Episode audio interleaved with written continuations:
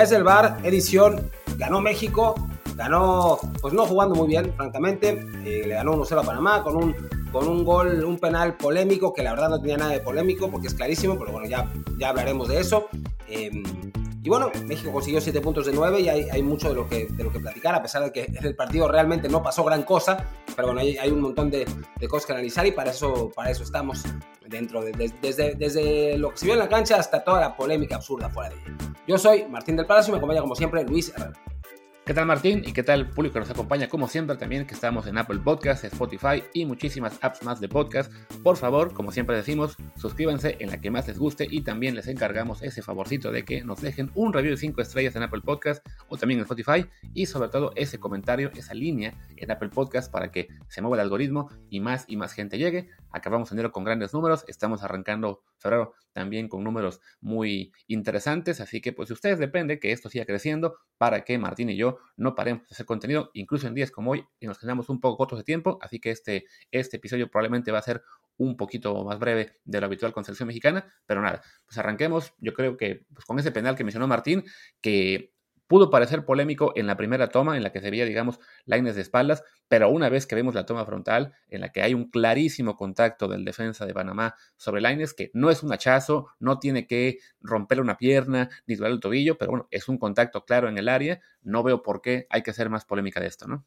No, no, la verdad no. O sea, yo creo que la, la polémica va por otras razones, no tanto por el contacto, porque además la toma la pasaron en la transmisión, en la de Televisa, en la de Azteca, no sé, curiosamente se les olvidó poner esa toma. Yo creo que, que el floor manager eh, no lo puso. Ahora ya, ya me, esto, me, entró la notificación de, de, de, WhatsApp. Pero bueno, en fin. Eh, es polémico simplemente porque, pues porque se trataba de reventar al Tata Martino, porque vende, porque da clics, etcétera, ¿no? Pero incluso en Televisa también le empezaron a pegar a, a, la selección hasta el gol, ¿no? Después del gol fue chistoso porque hasta el gol estaban, no, Tata Martino, la selección, horrible. Y después del gol, oh, Raúl Jiménez, el matapanameños, ¿no? Es, es, es, una histeria que no puede ser, ¿no? Sí, la verdad es que se, se, entiende lo que es el, pues, la frustración por lo, mal que juega la selección. No fue un partido bueno de, de, del equipo de Martino. El primer tiempo, la verdad es que fue demasiado parejo para que el rival fuera Panamá. O sea, incluso en los números se veía en posición, en tiros a gol, en llegadas, en faltas, en todo. Era prácticamente como estar jugando eh, de tú a tú con un rival del mismo nivel. Y la verdad es que siendo en el Azteca ante Panamá, con todo respeto, no debía ser así. En el segundo tiempo mejora un poco la cosa con los cambios y llega este penal que como llega también ya muy tarde en el partido, creo que fue como al minuto 80 más o menos, eh, pues sí, para aquellos que ya digamos que se ramían con la idea de seguir eh, golpeando y, y, criticando y quizá pidiendo ya la marcha de Tata Martino, y debo reconocer, también yo quiero ya que se vaya, pero bueno, llega ese penal, que es un penal eh, que es correcto, y para la gente que decía, bueno, pero ¿por qué no entra el VAR? A ver, el VAR definitivamente lo miró. Simplemente, bueno, el VAR lo que hace es ver la repetición, le comenta al árbitro lo que, lo que está viendo, y si el árbitro, que sí vio el contacto, recibe la, pues la indicación de que sí, efectivamente hay un contacto, el árbitro no tiene por qué ir a verla de nuevo. O sea, él vio un contacto, el VAR le dice, sí, si hay un contacto, pues no va a cambiar de idea por ver una toma de que, bueno, es un contacto leve, pero así que lo voy a, lo, voy a dejar de marcar, ¿no? O sea, no, no había realmente una razón, eh, digamos, este, muy fuerte para pensar, no, no, sí, tienes que ir a verla porque eh, claramente equivocas. Y recuerden, el VAR interviene, en teoría, en jugadas que son con muy alto potencial de cambio, no simplemente de que, bueno, marcaste una cosa y quizá tienes razón, pero es como el 80%, vamos a verla de nuevo. No, no funciona así. No, para nada. Es que además, si, a ver, con las tomas que hemos visto, con la toma que salió en la transmisión y que seguro tenía el VAR, si no se hubiera marcado penal, seguramente el VAR entraba para intervenir para que la marcaran. Es que el penal es clarísimo, pero además hay, hay, algo más que, acabo de poner en Twitter y, y que, que me parece increíble, francamente. México debe ser realmente debe ser el único país del mundo donde la, gente se enoja por la marcación de una jugada dudosa a favor. O sea, normalmente todo el mundo se indigna cuando, cuando el árbitro se equivoca en su contra, bla, bla, pero a favor, o sea, eso yo no lo he visto nunca con nadie, ¿no? O sea, se puede decir, jaja, qué bueno, nos benefició el árbitro. No, no, no, en México se enojan, ¿no?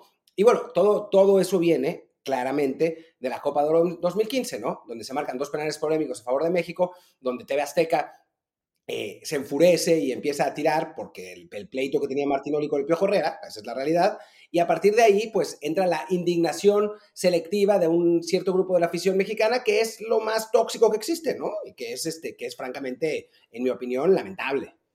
Sí, así es. O sea, es en este afán de que de tener razón, de decir, ven, este técnico tiene que irse, pues bueno, todo lo que sea, eh, todo, todo, lo que se mueva, ah, pues en contra de este deseo de que se vaya el técnico, e insisto, también Martín y yo decíamos que ya que se vaya, pero ni modo, pues el resultado de ayer, más allá de lo mal que juega México, pues le, acaba beneficiando porque le funcionan los cambios, porque el, penal es correcto, porque gana México y además, y ya con eso, la verdad es que va a calificar al Mundial, aunque por ahí alguien me decía ayer que, ah, ves, dijiste muy pronto, pues no, yo pensé, viendo los partidos que quedan, siendo en casa, no vamos a ganarnos por goleada, pero se va a calificar. Y bueno, hay gente que aún tiene la ilusión de que no, no, vamos a quedar fuera, nos mandarán a la repesca, esto es un desastre. A ver, sí, se está jugando muy mal, es la verdad, pero no es una eliminatoria en este momento con el, digamos, con el índice de peligrosidad que tenía pues la del Chepo o también la de en su momento cuando Eriksen, eh, perdón, Eriksen también nos hizo sufrir bastante en la fase previa. O sea, México llega a este momento que son 4 o 5 puntos de ventaja sobre Panamá y Costa Rica, que además les queda un calendario complicadón a los dos al, al cierre, pues México va a calificar. Desafortunadamente, pues sí, como está jugando mal, eh, en esta, pues este, este, grupo de aficionados cada vez más grande, pues que les encanta escuchar que somos lo peor, que eh, el resto del mundo juega muy bien, nosotros jugamos muy mal, el resto del mundo las eliminatorias los grandes ganan caminando y acá nosotros no lo hacemos. Pues no, la verdad es que en todo el mundo las eliminatorias son complicadas, en muchos casos las selecciones este, más fuertes no juegan al, máximo su potencial, no es para justificar, no es para decir, si no, ya esto va a mejorar seguramente pronto, no. Como se ve la cosa, quién sabe si mejore. Pero a fin de cuentas, en lo que fue la jugada de ayer, pues sí, es penal, es gol, y México termina ganando con justicia, ¿no? Creo que ya nos podemos ir moviendo un poco hacia lo que es el análisis del partido. O sea, decía yo, ¿no? El primer, tiempo fue muy parejo, y en el segundo, sobre todo con los cambios de, la selección, y eso es algo que, pues ni modo, que habrá que reconocer al Tata, que hizo cambios que funcionaron, eh, México se vuelve muy superior, y el gol termina siendo pues un justo premio al equipo que lo hizo mejor en la segunda parte. Sí, aunque digo, yo no, no es que no quiera reconocerle cosas al Tata, ¿no? No me dan muchas ganas, pero, pero no es que no, no le quiera reconocer, pero es que si no hacía esos cambios, o sea, ya después del desastre que había hecho con Costa Rica, donde no, no se atrevió a nada, esencialmente, ahora con el partido 0-0, con la posibilidad de que lo corrieran con el empate, porque eso bien podía haber pasado, con la toxicidad del ambiente que está como, o sea, todo el mundo se madreaba ayer, o sea, los árbitros se madreaban, Ochoa contra Osvaldo, Televisa y Azteca, todo el mundo se estaba madreando, como con lo tóxico que estaba el ambiente. No hacer esos cambios, o sea, era para correrlo, ¿no? O sea, francamente, o sea, yo, yo no, en fin, le doy mérito, el mérito que tiene, pues, pero es fácil hacer esos cambios cuando estás desesperado, ¿no? Pues no te queda de otra. La cosa es hacerlo bien cuando no estás tan desesperado. Y por tercera vez consecutiva, hace un planteamiento absolutamente timorato, eh, con jugadores pues de, muy poco perfil vertical, la misma media cancha de ultra hueva de siempre, de, de 8000 toques, que no está funcionando, y sin, sin ninguna sin ninguna novedad de táctica, ¿no? O sea, eh, Arteaga jugó porque no le quedó de otra, pero hasta ahí. ¿Cómo que ninguna novedad táctica? Jugó con dos centrales por derecha. Sí, no, bueno, es, es como, como cuando Osorio ponía un, central de lateral derecho, pero, pero un poco menos, menos revolucionario. Ah, de hecho también lo hizo eso. Fueron tres centrales por derecha en, el partido. También el Cata. Así es. el Cata increíblemente acabó siendo también de los que jugaron más decente en el primer tiempo. Ya en el segundo creo que sí, este, vino bien que entrara Julián Araujo. Pero bueno, sí, en el primer tiempo la verdad es que el, lo que decía Martino, esa media cancha de hueva que uno piensa, yo incluso lo puse en Twitter en este partido, ¿no? O sea, que se, que se vea una, un afán de intentar algo distinto, ¿no? De arriesgar un poquito, también de, de dar la señal de que, ok, estamos escuchando las críticas, estamos este, entendiendo que hay, eh, pues, un gran clima en contra de algunos jugadores. No es de que, bueno, voy a hacerle caso al público simplemente por, eh, por salvar mi chamba, pero sí demostrar, ok, no, no me estoy encerrando en mi idea únicamente, voy a probar otra cosa. Y sí, cara, el no usar pues por ejemplo, en la media cancha a un Eric Gutiérrez, en la defensa, dejar a Johan, Vázquez fuera cuando era el único central ser que tenía, o sea, insistir con el Cata Domínguez como lateral, más allá de que le haya salido en el primer tiempo, o sea, sí era un, un once que no prometía mucho, y bueno, lo dicho, ¿no? El primer tiempo fue tan parejo que aquí, tengo las estadísticas, o sea, posesión 50-50, remates 6 y 6, este, ¿qué más? Tiros libres 6 y 8 a favor de Panamá. Eh, los saques de banda, mucho más para Panamá, fueras de juego, dos de México, eh, faltas iguales, prácticamente el mismo número de pases. fue realmente un, partido demasiado cerrado para lo que era un primer tiempo en el que uno pensaba, bueno, pues, a lo mejor si México mandaba un, un once un poquito más dinámico, jugadores en mejor momento, y no, la verdad es que sí, e-, era entendible el, clima de frustración que estaba juntando, porque la verdad que México se veía terrible en primer tiempo. Sí, no, no, el primer tiempo fue malísimo, y eso que en la primera jugada del partido nos podíamos haber ido al frente, ¿eh? No, no la primera, pero fue con minutos 5 o 6, pero la, primera de peligro, ¿no?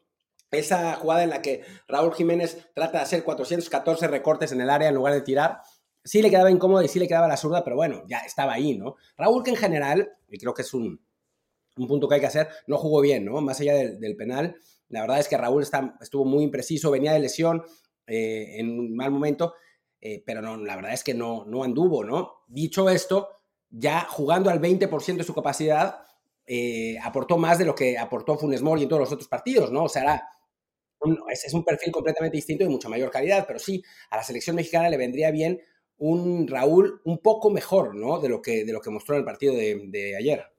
Sí, o sea, se vio ayer esa jugada que menciona Martín, que de hecho este, yo cuando la vi, eh, primero pensé que el defensa panameño le había logrado sacar el balón. Este, me, tocó ver la narración vía 2D en Estados Unidos. Entonces, Enrique Borja es quien señala inmediato. No, no, él se hace bolas y le pega con el talón. Ya luego ve la repetición que efectivamente eh, el tercer regate fue el que le falla y es una pena porque tenía a la izquierda, me parece, Alexis Vega para meter el gol facilito. Y sí, es, es, no, es, eh, también se debe apuntar que, Raúl no jugó bien porque además había, como siempre, muchos este, tuiteros regios de inmediato gritando, ah, si fuera Funes Mori yo estarían reventando. Bueno, Funes Mori tuvo 10 oportunidades y no levantó el nivel. Vamos a darle a Raúl por lo menos dos o tres antes de, de ya también estar pidiendo que llegue otro delantero. Chicharito.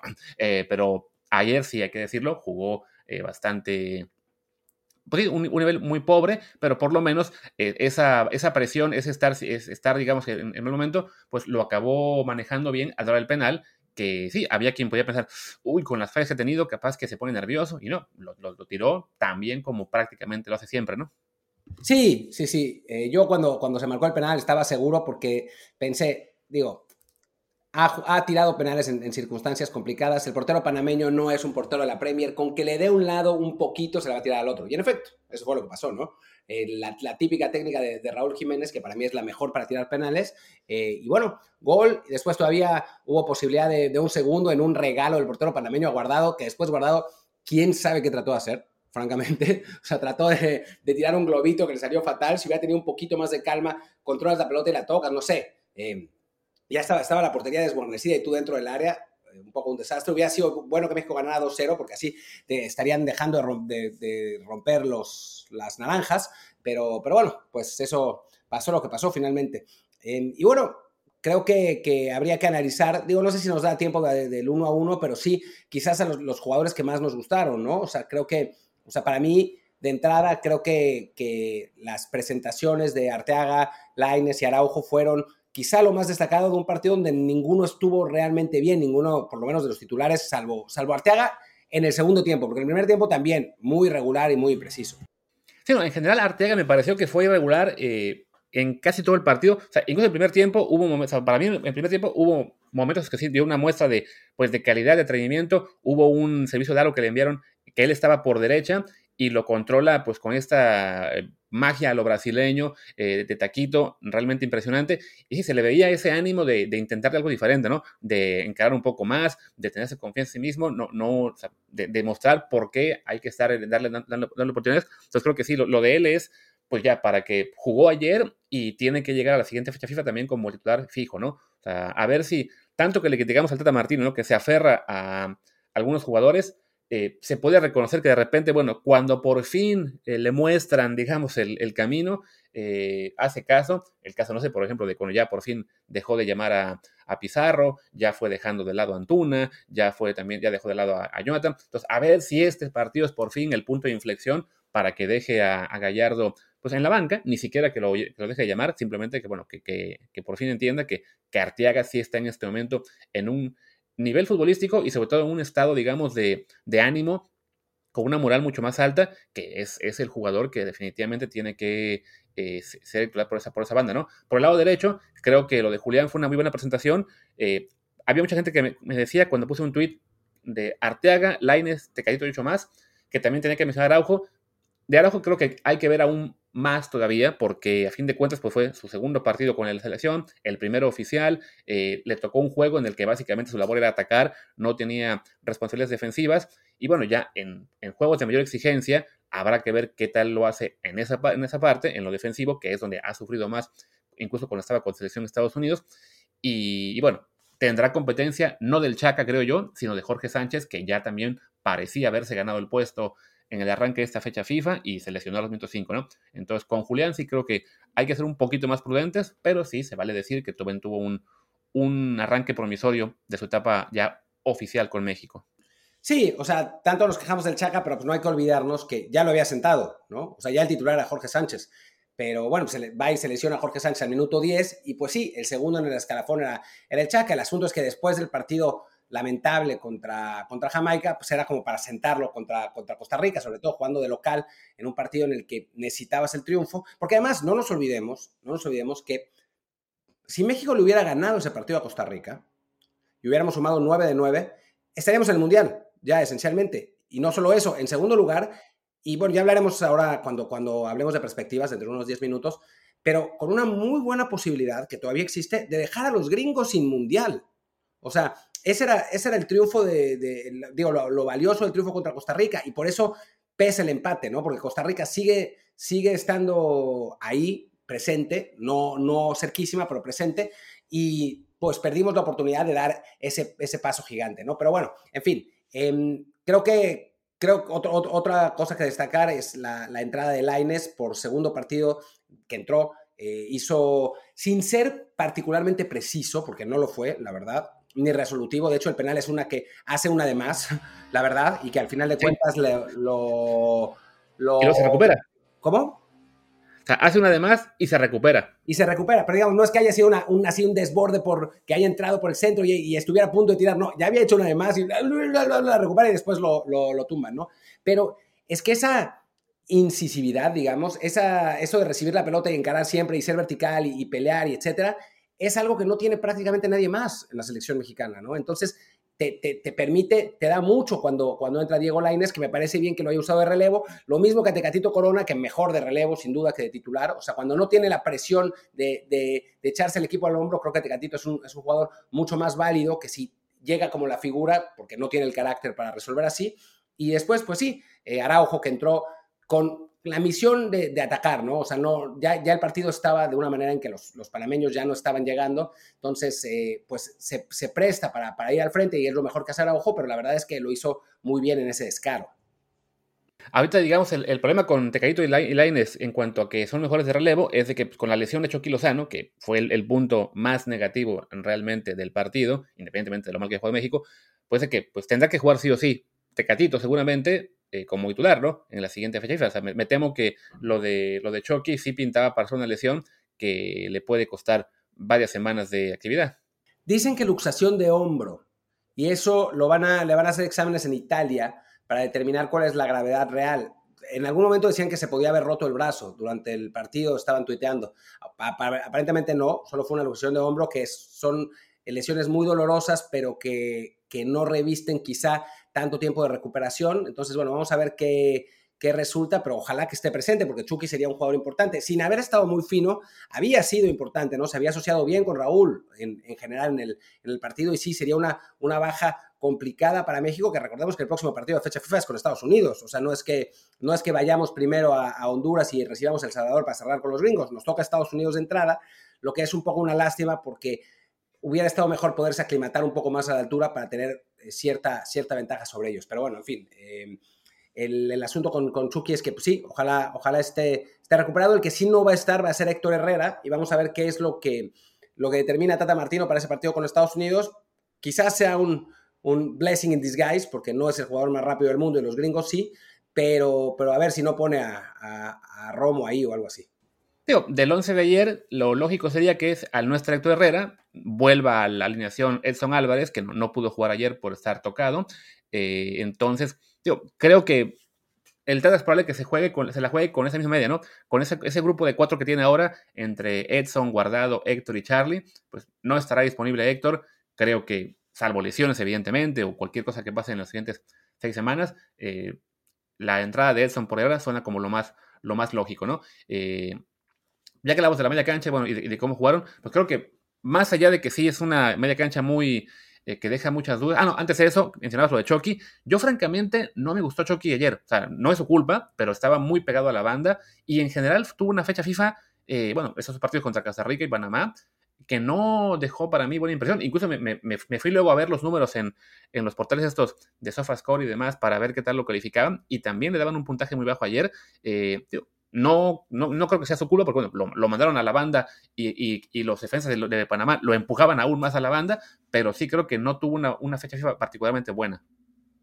No, la verdad no, la verdad no, no, no fue muy buena. Eh, y porque uno esperaba además que marcara más diferencias y no lo hizo, ¿no? O sea, eran los dos partidos en casa contra Costa Rica y Panamá, que no son los defensas más hábiles del mundo, ni mucho menos, son más bien troncones. O sea, daba, daba como para que, para que jugara mejor y no lo hizo. En realidad, ninguno de los, o sea, ningún jugador mexicano tuvo una buena fecha FIFA, ¿eh? o sea, ninguno de los, de los que participaron, o sea, hubo algunos que destacaron un poco más, el caso de Laines, el caso de Alexis Vega en el primer partido, porque después también desapareció, eh, quizás, pues bueno, ayer Montes más o menos, Héctor Moreno, pues en general bien. Eh, y Montes ayer también tuvo un partido, al menos estadísticamente, creo que él lo habían puesto como el peor.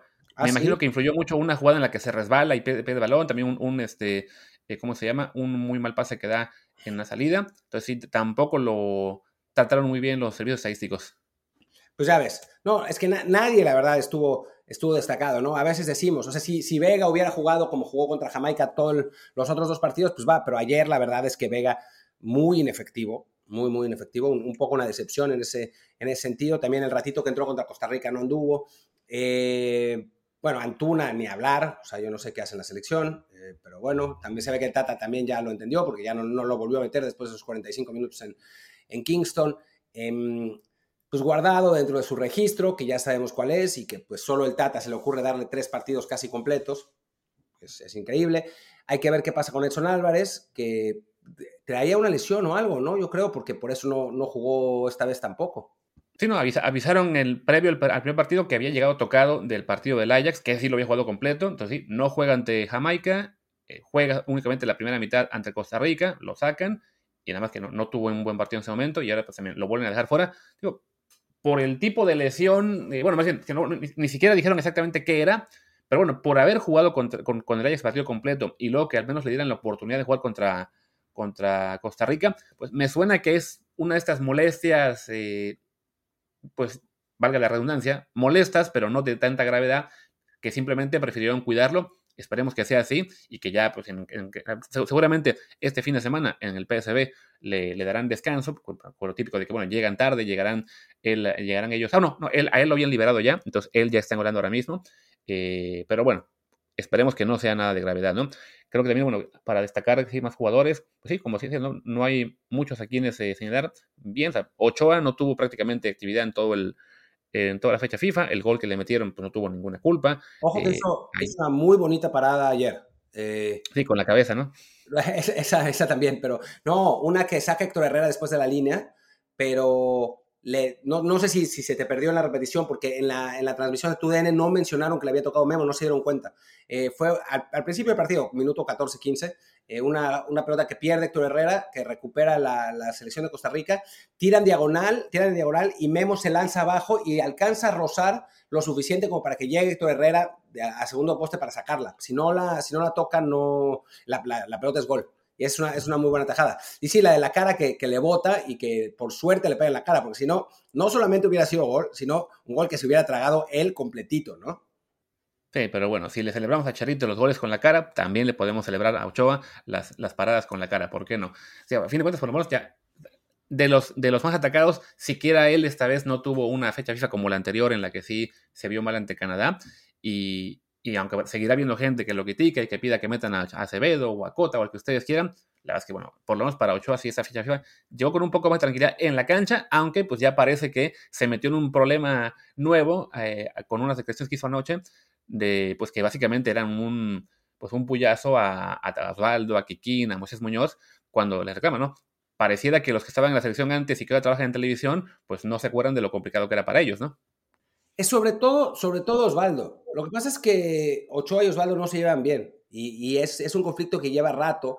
Eh, empezó en un partido amistoso de México antes del Mundial 2010 contra Corea del Norte, que, que Osvaldo estaba narrando con, Televisa y cuando Ochoa comete un error para el gol de Corea, Osvaldo finge como que va a volver a saltar al campo a, jugar, olvidándose, por supuesto. Sí, además, Sí, porque además ese, ese partido fue en Torreón, entonces la gente estaba jaleando a Osvaldo y Osvaldo pues se deja llevar y sí, hace ese gesto de que, ay, ya voy yo a salvar a México. Sí, olvidándose de que él se ha tragado una cantidad enorme de goles con la selección también, ¿no? O sea, sin, sin ir más lejos, los dos del Aztecaso contra Costa Rica, eh, un gol de, Argentina en la Copa América que pierde México 3 a 0. O sea, a ver, es, es medio fue, fue medio oportunista, ¿no? Obviamente, medio. Pues, así como es Osvaldo, ¿no? Tribunero. Em, sí. y, y Ochoa y Osvaldo ya han tenido desencuentros de ese tipo, y pues este es el último, ¿no? Igual, la verdad es que las declaraciones de Ochoa, yo pensé, cuando lo empecé, lo empecé a escuchar, pensé que iba a terminar diciendo, eh, y luego le andan pidiendo clemencia a los hondureños, ¿no? Como le hizo, como hizo Osvaldo Sánchez en un partido. No lo dijo, sino dijo solamente que se olvidaron de, cómo jugaron. Fue la verdad bastante cortés, pero pues sí, eh, fue un puyazo y fue pues otra vez la demostración de que el ambiente está podridísimo en todos lados.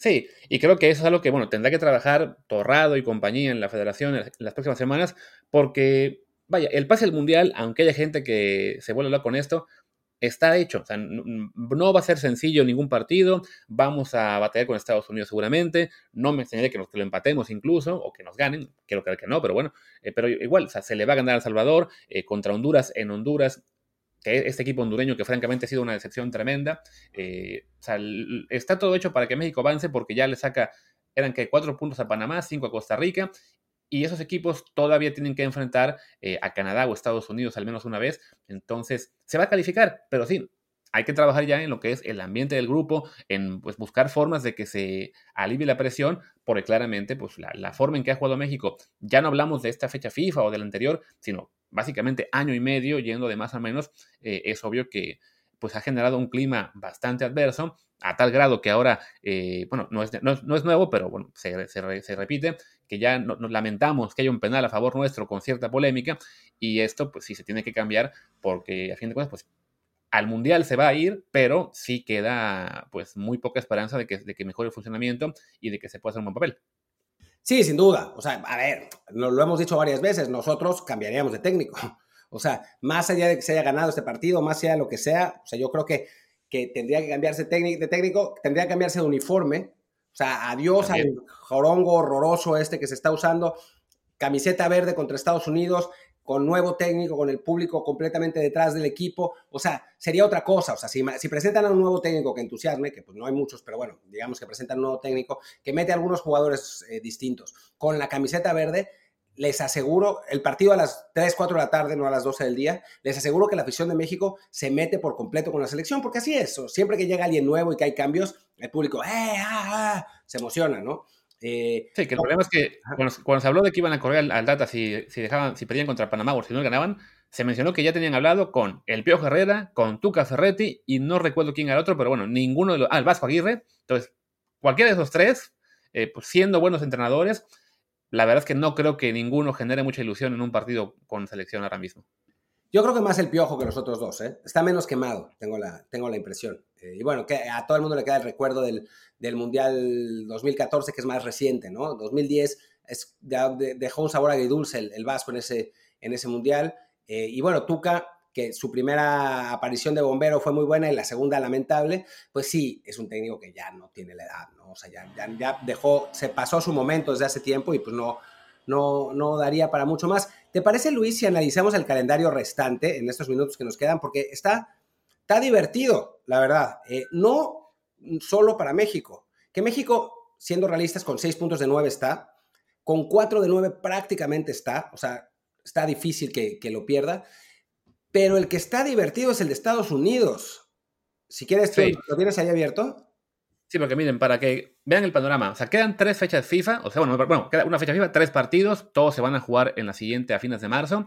Eh, entonces son nueve puntos por disputar. Panamá tiene 25, eh, Estados Unidos y México 21, Panamá, 20, bueno, dije Canadá 25, los gringos tienen 21, Panamá es cuarto con 17 y Costa Rica quinto con 16. Los demás ya están eliminados, Salvador, Jamaica y Honduras. O sea, en este momento, por ejemplo, a Canadá le basta un punto que gane o que Costa Rica pierda uno eh, para ya estar calificado directamente a, bueno, no, para tener hecho lo, que es la repesca o lo mismo con Panamá, ¿no? O sea, por la ventaja que tiene Canadá, están dentro. O sea, tiene que ser una catástrofe para que queden fuera. De hecho, repesca, según yo, ya tienen asegurada, me parece.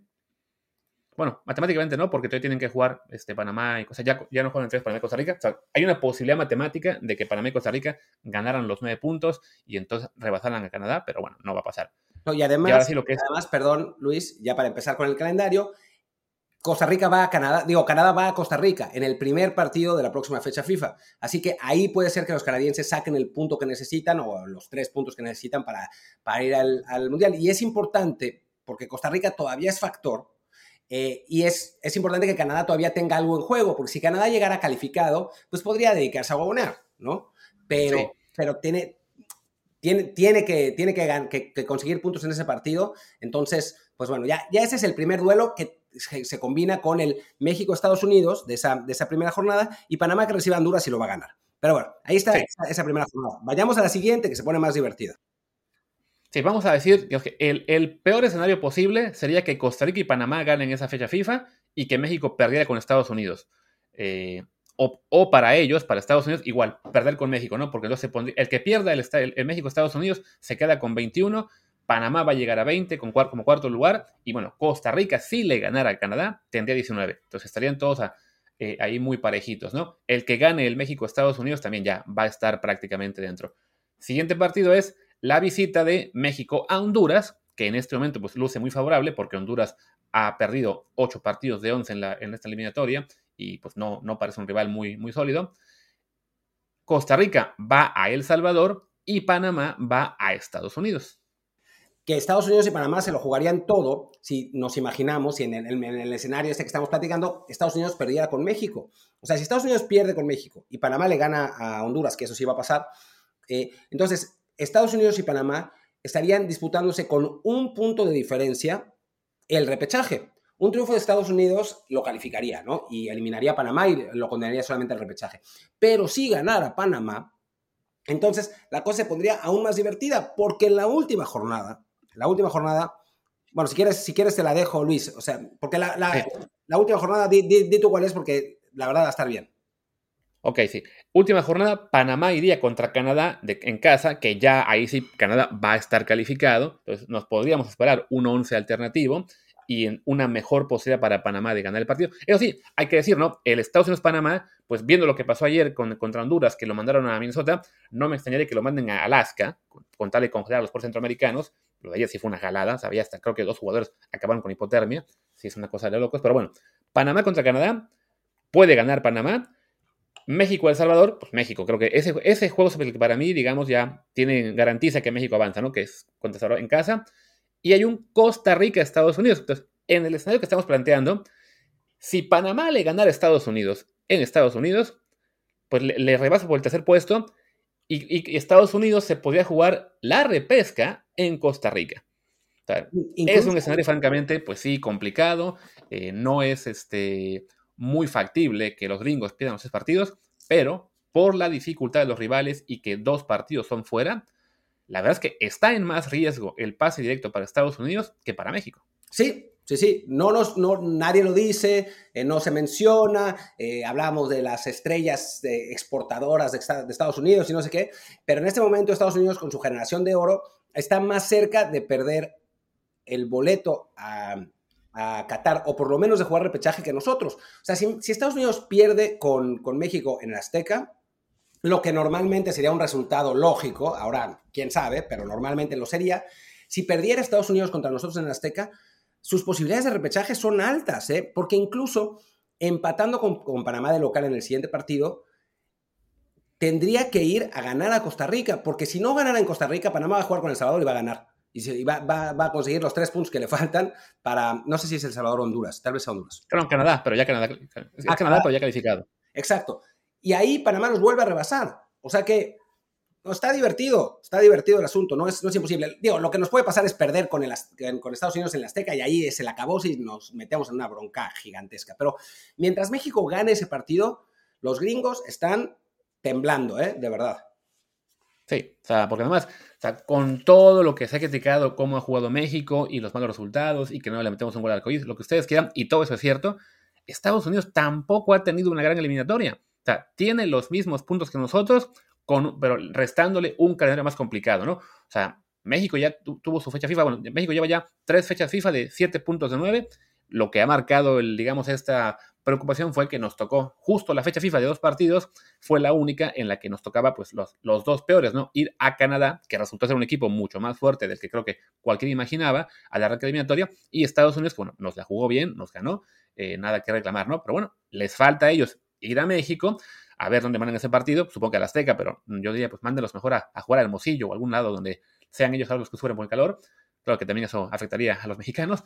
Eh, y sí, la posibilidad aunque difícil, está ahí, ¿no? O sea, no es que Estados Unidos venga arrasando la eliminatoria, ¿no? Ayer sí le ganaron a Honduras porque pues, pobres eh, jugadores de Honduras estaban todos congelados, pero antes de eso, pues perdieron en Canadá, apenas le ganaron a El Salvador por 1-0, o sea, empataron en Jamaica, que pues, esta Jamaica también ya ven que no, no ha hecho gran cosa, eh, sufrieron también en partidos contra Costa Rica, apenas ganaron en casa por un gol, perdieron en Panamá, la verdad es que sí, para Estados Unidos no está tampoco tan sencillo como se ve.